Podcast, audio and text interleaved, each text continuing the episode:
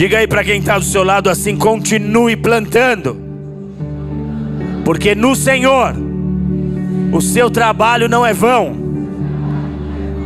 Como ensaio foi muito bom, mas agora você vai fazer como um crente. Pergunta para quem está do seu lado aí: você é crente? Então fala assim para ele: continue plantando, porque no Senhor o seu trabalho não é vão. A Bíblia, a todo momento, ela trata do assunto plantio e colheita. Deus, ele tem um sistema de recompensas na terra e no céu, e o caminho para que nós alcancemos tais recompensas é por meio do plantio. Ele nos garante colheitas, ele nos garante respostas, tanto neste mundo quanto no mundo vindouro. Mas não existe colheita e não existe resposta se não houver plantio. Gálatas capítulo 6, verso 7 nos diz: tudo aquilo que o homem plantar, certamente ele também colherá.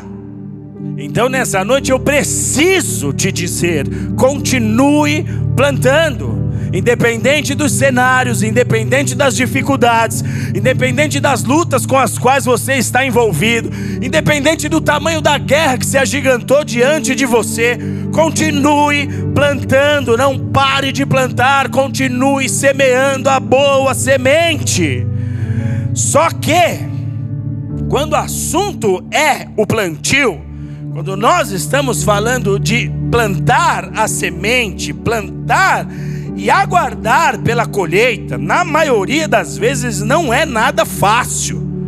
Porque quando você planta e passa-se o tempo e você não vê o resultado do seu plantio, a maioria das pessoas se cansam de esperar pelo resultado.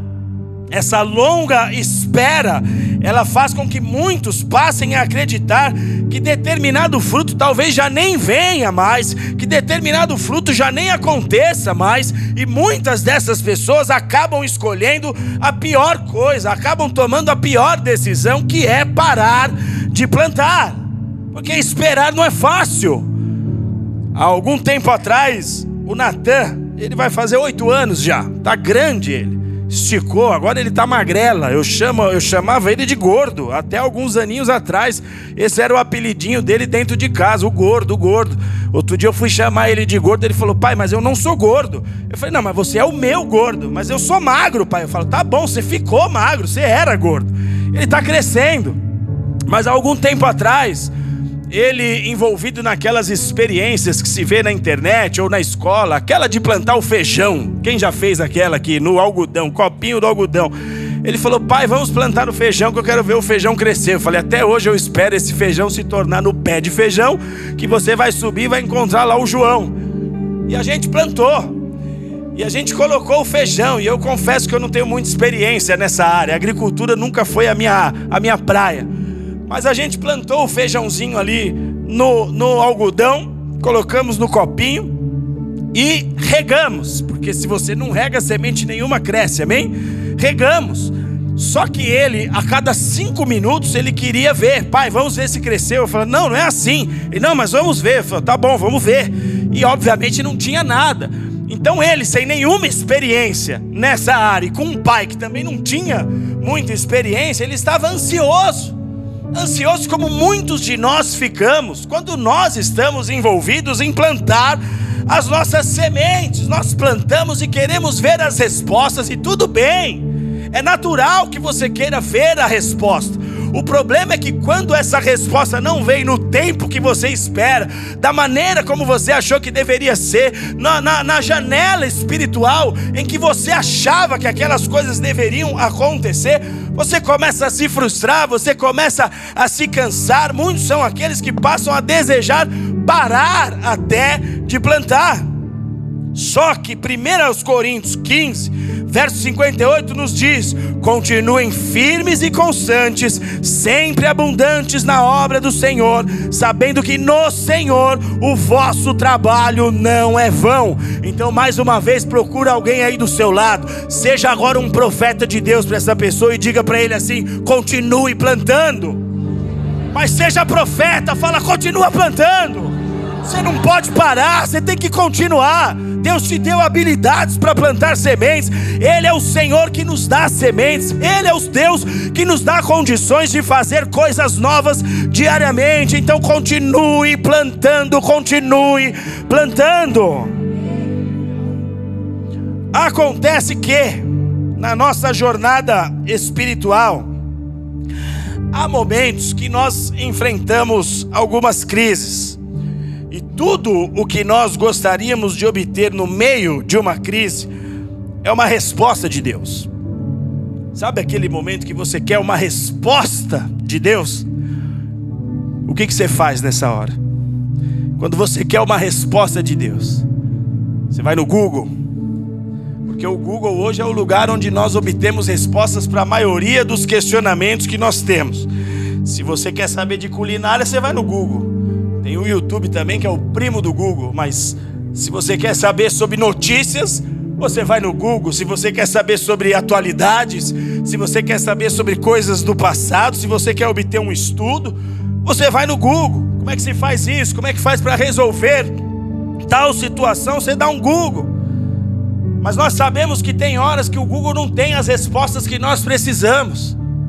Existem momentos que o Google não vai trazer para mim e para você o que de fato vai orientar as nossas vidas.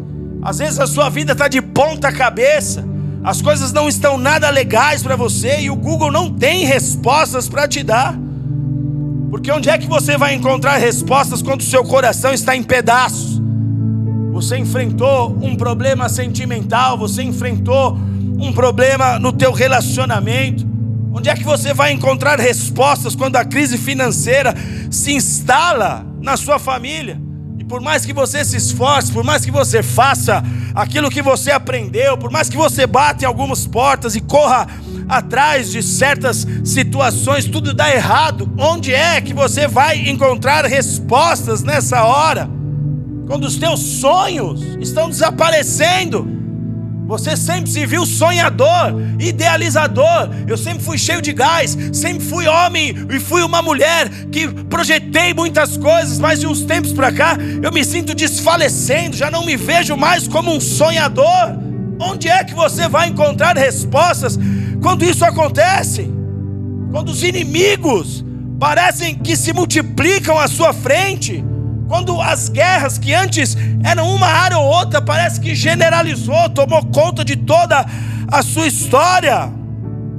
Há momentos, amados, em que tudo o que nós precisamos é de uma resposta. Tudo que nós gostaríamos era obter uma resposta, mas não uma resposta da terra, não uma resposta dos homens, não uma resposta do pastor, não uma resposta de alguém, humanamente falando, mas uma resposta de Deus. E o suspiro que há na alma é do tipo: ah, se Deus me desse uma resposta. Ah, se Deus me dissesse o porquê de tudo isso que estou vivendo. Se Deus me dissesse o porquê dessa dor. Se Deus me revelasse o porquê dessas lutas. Ah, se Ele mostrasse qual é a vontade dEle para minha vida. Ah, se eu entendesse qual é a razão de eu viver todas essas situações que estou vivendo? Se Deus me desse uma resposta, se Ele me mandasse um WhatsApp, se Ele deixasse um direct no meu Instagram, tudo mudaria. Eu só queria ouvir a Sua voz, meu Deus. Eu só queria ouvir os Teus planos. Eu só queria saber o que Tu tens para mim, qual é a Tua vontade para mim. Me dá uma palavra, me dá uma direção. Fala alguma coisa acerca do meu futuro. Eu preciso de uma resposta. Eu vou te dizer que Deus tem uma resposta para você nessa noite. Eu não sei qual é a luta que você enfrenta, eu não sei quais é as dores que estão aí na sua história, eu não sei qual é o nível de batalha, eu não sei quantos gigantes você tem aí no seu caminho, eu não sei talvez nem o seu nome. O que eu sei é que aquele que te conhece, é que aquele que conhece o fim das coisas desde o início delas, ele manda te dizer nessa noite: continue plantando, ainda que você não veja a resposta, ainda que você não veja o resultado, ainda que você não saiba como as coisas podem acontecer, continue plantando, não pare de plantar, não pare de plantar, não desfaleça, não se canse, não desista, porque o teu Deus é fiel, ele não falha em seus desígnios. Aplauda Jesus por isso. Continue, continue plantando. Abra sua Bíblia comigo no Salmo 83. Continue plantando. Continue plantando. Você é um líder que está enfrentando lutas no seu ministério. Continue plantando. Você está enfrentando dificuldades no seu casamento. Continue plantando. Você está vendo escassez no seu lar, continue plantando. Não pare de plantar. Não perca a habilidade de plantar.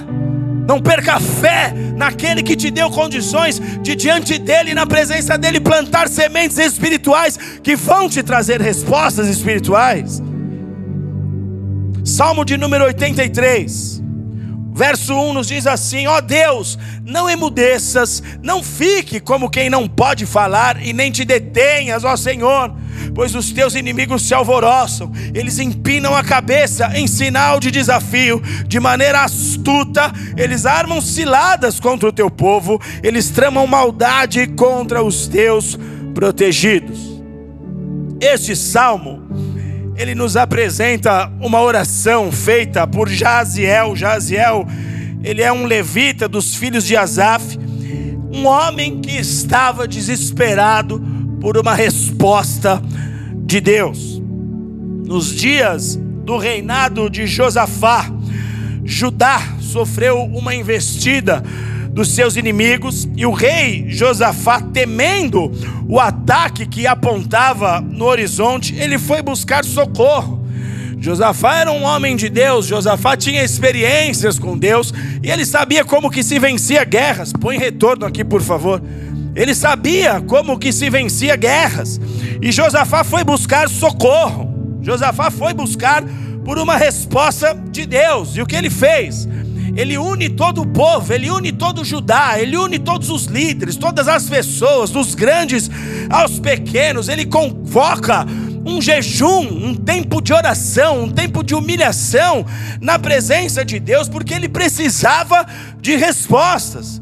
E em seu momento de oração, Josafá lembrou das palavras de Salomão, porque Salomão, na construção e na dedicação do templo em Israel, Salomão fez uma oração a Deus e um pedido. Ele falou: Deus, todas as vezes que alguém estiver em perigo, que alguém estiver enfrentando lutas, que alguém estiver passando por problemas, e essas pessoas vierem a essa casa, vierem a esse lugar de oração, em busca de respostas, dá respostas para esse povo.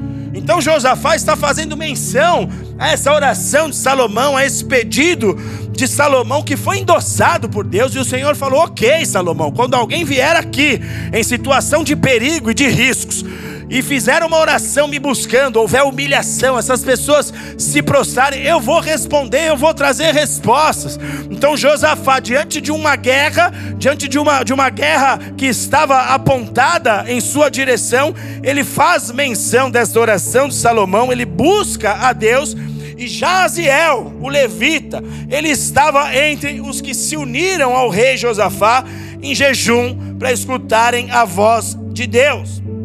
E esta é a oração que Jaziel fez. Ele está dizendo: Senhor, por favor, não fique mudo. Era um desespero, era um clamor. Por favor, não emudeça, fala comigo. Eu preciso de uma palavra se o Senhor não me der uma direção, se o Senhor não disser se será ou não conosco nessa guerra, se nós vamos vencer ou não esses inimigos, o que acontecerá conosco, nós vamos ter problemas. Então fale conosco, nos dê uma direção. Jaziel está orando e clamando, por favor, fale comigo. E quando nós olhamos para esta oração feita por Jaziel, nós nos identificamos com ele, porque tempos de luta, tempos e períodos de batalhas, de dificuldades, são comuns a todos nós. Não importa se você chegou agora na igreja ou se você já está há anos caminhando com o Senhor, não importa se você é alguém experiente na fé ou se você é um novato, não importa o seu nome, o seu sobrenome, a sua origem, não importa. Tempos de guerra e de dificuldades são comuns a todos nós, surgem para todos. E nestes momentos de dificuldades, Assim como Jaziel, nós também precisamos de respostas.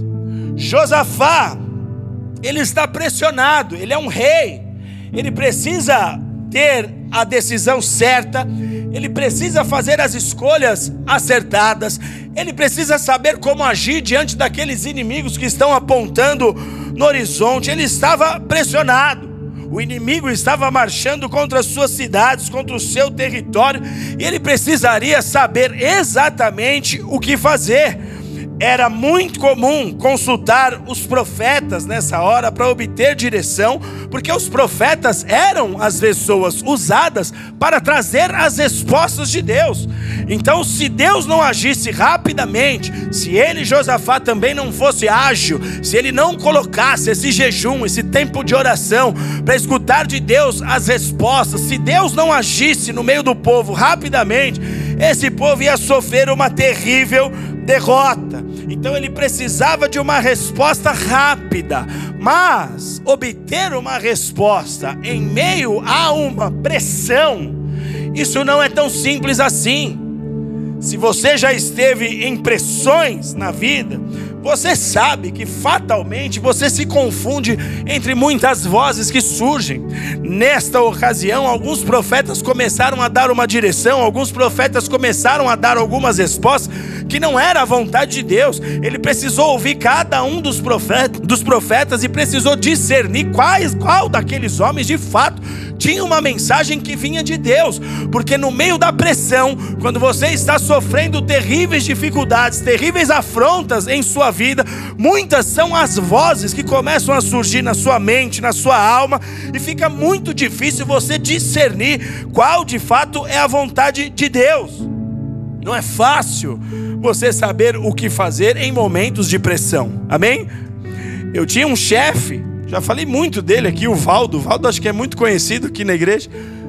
No ano 2000, eu trabalhava numa multinacional, sede em 32 países, e eu era apenas um jovem rapaz com problemas com drogas ainda, trabalhando numa multinacional que queria resultados. Era muita grana envolvida. E esse chefe, ele era alguém que não me deixava em paz. Mas ele foi de Deus na minha vida, porque ele foi usado para talhar em mim certas necessidades de caráter, de comportamento. Chefe é bênção, viu, querido? Deus usa chefes, Deus usa autoridades para trabalhar nosso caráter. Mas eu passei maus bocados na mão desse homem. Na época nós usávamos aquele o Nextel, aquele celularzinho que fazia e o prr do Valdo, embora todos os prrs fossem exatamente iguais, do Valdo ou do porteiro da empresa, era o mesmo quando era o do Valdo eu já sabia. Porque era um negócio que entrava na alma. Eu falava, é o Valdo. E muitas vezes eu estava num cliente que na nossa relação comercial não queria saber dos meus problemas, das minhas dificuldades. Ele precisava que eu resolvesse o serviço e o Valdo me fritava. Quem já foi fritado pelo chefe aqui? Fritava. Sabe o que é ser fritado pelo chefe? Ele me apavorava. Eu tinha pesadelos. Quando eu terminava de falar com o Valdo, eu deitava no chão. Eu fazia assim, ó. Não, não tem como todo mundo ver, mas eu fazia assim, ó. Ah! E eu fazia literalmente mesmo. Era a maneira de eu falar: sai de mim, Valdo. E às vezes ele falava: você tem que fazer isso, você tem que fazer aquilo. Eu trabalhava com computadores, redes, intranet, aquelas coisas de louco. Isso é coisa de louco. Só louco vai conseguir trabalhar com essas coisas. Uma pessoa normal não consegue. E eu me esforçava para ser louco nesse, nesse ambiente. Eu tinha dificuldade, confesso. A pastora sabe, eu já, eu já contei tantos casos para ela que ela falava: Como você chegou nessa empresa? Eu falava: Foi Deus, foi Deus. É ou não é, pastora? Ela falava, eu, eu, até hoje eu me pergunto como você foi contratado. Eu viajava o Brasil inteiro. Eu falava, foi Deus, Deus é bom. Ele pega os que não são e faz ser, é Deus. E na época eu não vivia com o Senhor. Mas o Valdo me fritava, o Valdo acabava comigo. E quando ele falava o que eu tinha que fazer, por mais que ele se esforçasse em me dar toda a didática e a orientação, eu não conseguia captar, porque eu estava sob pressão. E sob pressão você não consegue discernir muitas vezes. Quantos maridos estão sob a pressão das suas próprias esposas, porque estão cobrando dos seus maridos certos posicionamentos, certas decisões, certos atos, que ele está sendo lapidado, ele ainda está sendo construído, Deus ainda está removendo muita coisa do passado, acrescentando novos valores, e esse homem não consegue discernir. Esse homem não consegue ter paz, ele não consegue estar tranquilo na própria casa, na própria cama que ele dorme com a esposa. E quantas esposas também em pressão não conseguem organizar o seu lar, a vida familiar, porque estão sob pressão dos seus maridos exigindo delas certas respostas, certos comportamentos que você, homem, ou você, esposa, deveria adquirir isso em Deus, em intercessão pelo seu marido, em intercessão pela sua esposa, naquilo que você vê como fragilidade dele ou dela, você clamar ao Senhor para que o Senhor acrescente sobre a vida dela. E essa pessoa vive pressão dentro do lar, ela nunca vai conseguir fazer um bom feijão em pressão o bife vai estar sempre duro, filhão. Porque você nunca viu a propaganda do Sazon? Como é que a comida fica boa? Com amor. É ou não é verdade? Se tem amor, até pedra vai, neném. Mas quando não tem sazon, quando não tem o amor, esquece. Eu me lembro até hoje o dia que o Caio, cadê o Caio? Estava tocando. O Caio falou: Não aguento a minha esposa, ela pega o frango do jeito que está na bandeja e põe no prato. Era mais ou menos isso. Eu não aguento. Ele clamou, não foi, Caio? Hã? Ele clamou. Aí a Débora ligou para a pastora. A pastora deu toda a receita. Menina, não é assim. Tem que lavar o frango. Tem que tirar aquela, aquela, aquele churume, né? Tem que lavar. Porque vem, um, vem uma gosma, que é a placenta, eu acho. É a placenta, não é, doutora? Deve ser a placenta. Tem que lavar a placenta, tem que tirar. Existem alguns setores do mercado que vendem um negocinho chamado tempero. E aí você vai colocar. E aquele frango esquisito, pálido, meio cheio de baba, de gosma, vai ficar bom. Fica tranquilo. E não era o caso deles sob pressão, mas o exemplo é válido, porque em outras situações a pessoa está lá, mas nunca fica boa essa comida. A minha mãe fazia de tal jeito, mas você não casou com a sua mãe, filho. Você não casou com o seu pai. Com o pai não é assim. Você deveria interceder, mas sob pressão as pessoas não conseguem tomar as melhores decisões. Pressões profissionais. Você é um empresário, você tem um negócio que você está tocando e muitas vezes são tantas pressões: é cliente, é, é, é, gente cobrando, é a demanda que precisa estar pronta na hora certa, são tantos desafios. Você começa o mês errado, você tem tanta coisa para pagar e muitas vezes você não toma as melhores decisões no cuidado com o teu filho, no cuidado com a tua saúde, porque sob pressão você não está tomando as melhores decisões. Quantas pessoas na pressão do ministério porque sabem que elas devem chegar em determinados lugares, porque Deus já estabeleceu uma carreira de fé, não uma carreira para ser vista pelos homens, mas é o teu destino, é a tua chamada, é aquilo que você precisa cumprir, e você tem consciência daquilo que você precisa realizar nessa terra, mas às vezes são tantas lutas, são tantas dificuldades, e você já não sabe nem mais como chegar nesse lugar. É tanta pressão que você não consegue tomar as decisões corretas. E nós nos questionamos o porquê dessas pressões. Eu estou servindo a Deus, eu entreguei minha vida para Jesus. Mas parece que foi eu fazer isso e tudo ficou ainda mais difícil. O porquê dessas pressões? O fato aqui, amados, é que nós estamos em meio a uma guerra espiritual. Amém? O nosso adversário, ele tem um objetivo: Quando você está falando de guerra, qual é, a, qual é o objetivo do seu oponente? É te derrubar.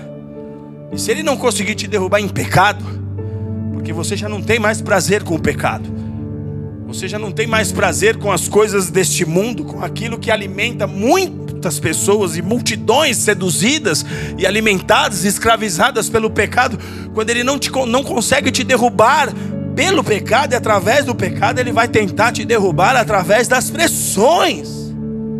Judá estava em guerra, Judá estava se vendo ameaçado, eles buscaram então por respostas. Nós precisamos de uma resposta.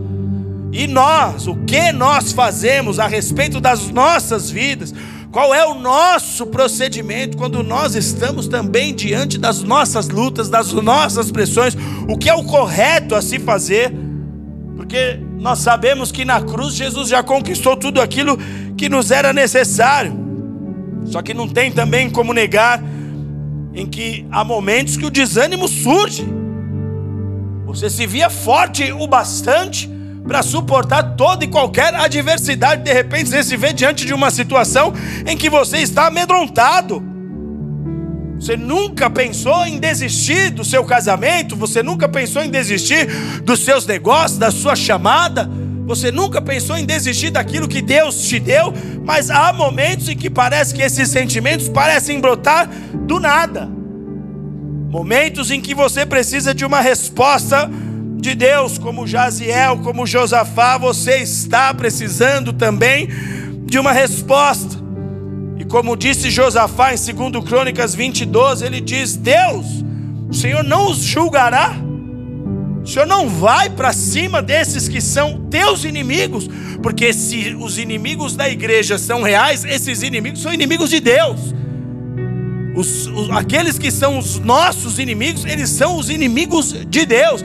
E Josafá diz: Deus, o Senhor não os julgará, em nós não há forças perante essa grande multidão que vem contra nós. Nós não sabemos o que fazer, mas os nossos olhos estão postos em Ti.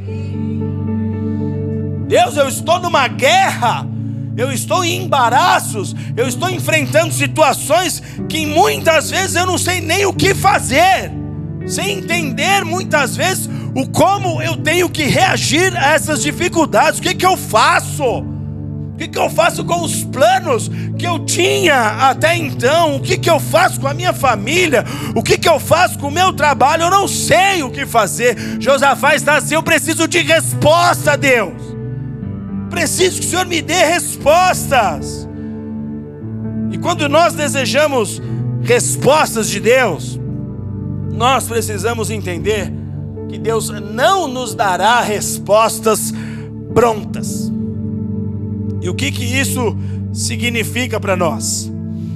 João 14, 26 nos diz assim: Mas o conselheiro, o Espírito Santo, a quem o Pai enviará em meu nome, esse vos ensinará todas as verdades e vos fará lembrar tudo o que eu vos disse. A nossa caminhada com Deus ela não é feita através de cartilhas. Não existem manuais, não existe um passo a passo, porque nós não fomos chamados a uma vida religiosa. A vida com Deus não é feita de metodologias humanas. Então Jesus está nos dizendo nesse verso aqui que nós temos um conselheiro, um conselheiro chamado Espírito Santo, e este vai nos lembrar de tudo aquilo que Jesus nos ensinou. E aqui está um segredo. Porque se o Espírito Santo ele nos ensinará as palavras de Jesus, nós precisamos buscar conhecer as palavras de Jesus. Nós não vamos ter como ouvir a voz do Senhor sem conhecer aquilo que ele mesmo já disse, senão nós corremos o risco de ferir princípios. Lembre que em momentos de pressão, todos nós estamos sujeitos a tomar as decisões erradas, todos nós estamos sujeitos a ouvir a nossa carne, todos nós estamos sujeitos a pegar a primeira resposta que vier, aquela que nos aparentar a melhor facilidade, o melhor conforto. Todos nós estamos sujeitos a ouvir a voz dos nossos inimigos. Josafá colocou um monte de profeta para falar, e houveram alguns profetas que profetizaram por Baal, que não falaram em nome do Senhor. Então nós precisamos entender que há uma necessidade de se conhecer as palavras de Jesus. Se queremos ouvir a voz de Deus, precisamos ir de encontro às suas palavras. E quantas pessoas em meio a um furacão de problemas dizem: Eu quero respostas, mas eu não consigo ouvir a voz de Deus. Quantas pessoas questionam, eu não, eu não tenho essa sensibilidade, eu não conheço a voz de Deus. Deus parece que fala com todo mundo, menos comigo. Ele fala com quem está à minha esquerda, ele fala com quem está à minha direita, mas parece que comigo não, eu não consigo ouvir a voz de Deus. Há muitas pessoas que se queixam disso. Só que são pessoas que não buscam conhecer a voz de Deus através da leitura da palavra, porque há muitas coisas que Deus tem para falar para mim e para você que já estão estabelecidas, já estão escritas. O próprio Jesus, ele afirmou: nenhuma vírgula daquilo que está escrito será omitido. Tudo ele já nos deixou como orientação. E o Espírito Santo, que é um conselheiro, ele nos lembrará de tudo aquilo que de Jesus você já escutou. Deus, eu preciso de respostas. Talvez essa seja a tua oração hoje. Talvez esse seja o teu clamor, esse seja o teu desespero diante daquilo que você está vivendo. Mas a maneira como que você vai ouvir a Deus é pela palavra.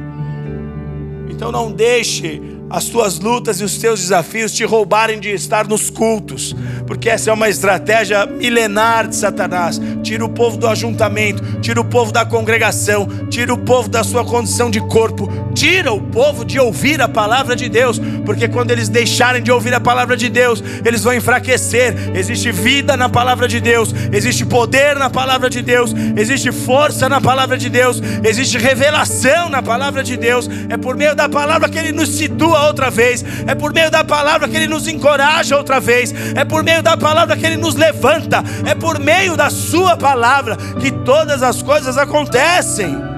Então você tem que ter os seus momentos com Deus, o seu tempo de leitura, de buscar ao Senhor. Deus não vai te dar respostas prontas, mas é através do Espírito que você será lembrado das palavras de Jesus. Poxa, pastor, mas eu leio a Bíblia. Só que eu leio bocejo, caio com a cara na Bíblia. Quando não é isso, eu me esforço um pouco mais para não, não bocejar. Eu pago dez flexões, volto a ler. Vou lá, vou me esforçar, mas eu não entendo nada. Continuo sem resposta, porque tem um monte de coisa ali que eu não entendo. Deixa eu te dizer algo aqui. Deuteronômio 29, verso 29 diz assim: As coisas encobertas pertencem ao Senhor nosso Deus, mas as reveladas pertencem a nós e aos nossos filhos para sempre, para que vivamos na prática de todas as palavras desta lei. O que isso quer dizer e o que isso representa para nós? Existem perguntas que ficarão sem respostas. Às vezes você não entende um contexto bíblico por questão mesmo de contato com a palavra. Quanto mais contato você tiver com ela, alguns assuntos vão se tornar mais familiares, você vai ter um entendimento maior. Mas existem alguns questionamentos e algumas perguntas que ficarão sem respostas. Existem coisas que estão encobertas, as quais nós nunca saberemos, porque essas coisas pertencem a Deus. E aí não vai adiantar você questionar, meu Deus, porque com ele é de um jeito e comigo as coisas acontecem de outra forma. Por que, que eu tive que nascer na família que eu nasci? Por que, que é isso? Por que, que é aquilo? Por que, que eu estou passando por essa situação? Há coisas que pertencem a Deus. Um dia nós vamos descobrir lá na eternidade, mas talvez aqui na terra nós nunca saberemos determinadas situações porque elas estão encobertas e elas pertencem a Deus. Só que o mesmo texto diz que aquilo que já foi revelado, ou seja, aquilo que Deus nos permite entender, isso então precisa ser praticado. Ah, Deus, por que, que eu estou sofrendo financeiramente? Você tem aliança financeira com Deus? Que, que na minha casa é só escassez? Eu vejo pessoas prosperarem e na minha casa não prospera. Você tem uma vida de votos financeiros com Deus? Porque isso está na Bíblia, isso está na Escritura.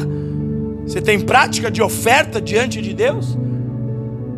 Deus já falou sobre esse assunto. O que Ele falou, Ele espera que você pratique.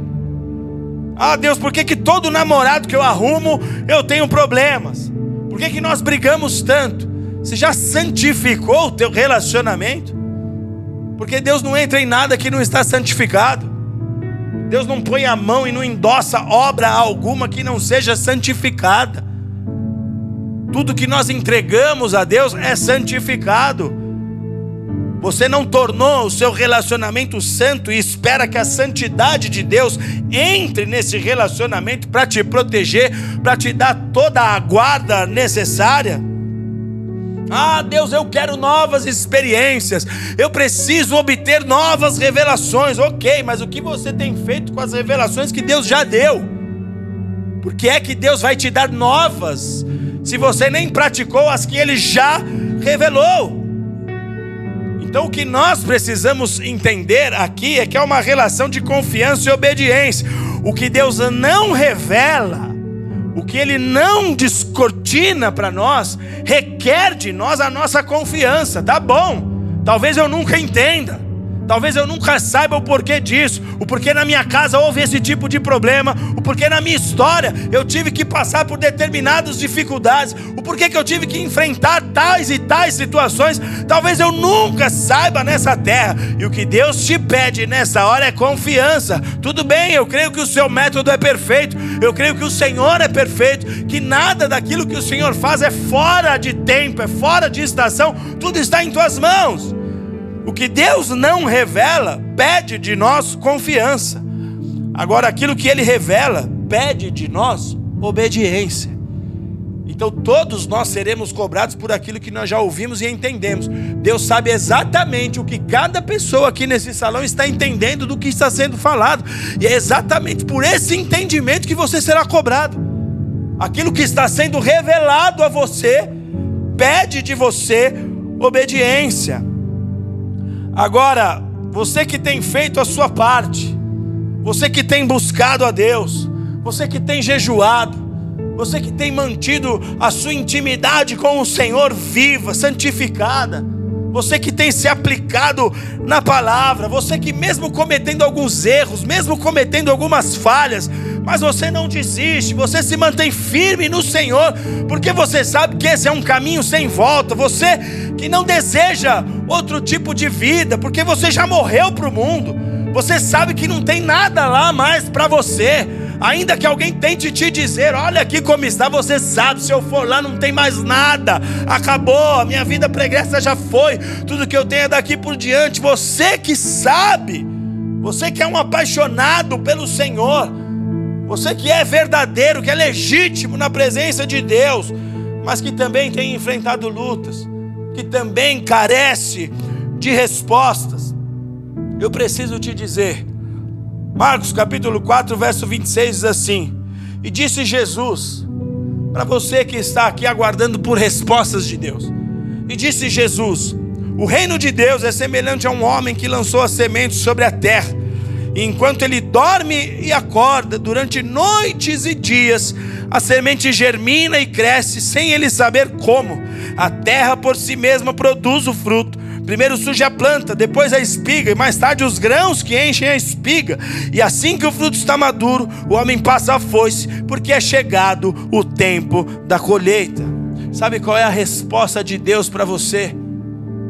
Você que crê no Senhor para você que é um homem de Deus, para você que é uma mulher de Deus, que enfrenta lutas, que enfrenta desafios, que muitas vezes chora porque você não é de ferro, que muitas vezes geme na presença de Deus, porque você é um ser humano real, sabe qual é a resposta de Deus para você? É continue plantando, continue plantando, porque você planta, você dorme e acorda, passam dias, passam noites, passam estações, passam meses, passam anos, você dorme, você acorda, você dorme, você acorda, e mais hora ou menos hora você vai ver a semente que você plantou, dando o fruto para o qual ela foi destinada. Então continue Continue plantando. O Deus que conhece todas as coisas, o Deus que tem a resposta e controle sobre tudo, este Deus fará com que a sua semente brote. Esse Deus fará com que a sua semente frutifique, sem que necessariamente você saiba como isso aconteceu. Ele não precisa te explicar, ele não precisa te dizer quando é que as coisas vão acontecer. Ele não precisa te dizer e te revelar qual é o método dele. Se você confiar, se você continuar, se você se mantiver plantando, se você acordar e plantar tua semente, se você for dormir e continuar plantando, você dorme, você acorda, e uma hora a tua semente brota sem que você saiba como. Ele é um Deus que não falha. Josafá, Jaziel, todo o povo de Judá, eles estavam encurralados. Havia uma investida inimiga contra eles. E eles estão ali, meu Deus, fala conosco, faz alguma coisa. Ele está te vendo na sua luta. Você não está oculto aos olhos de Deus. Ninguém e nada passa desapercebido diante de Deus. Nenhuma situação existe que Deus não saiba. Não existe.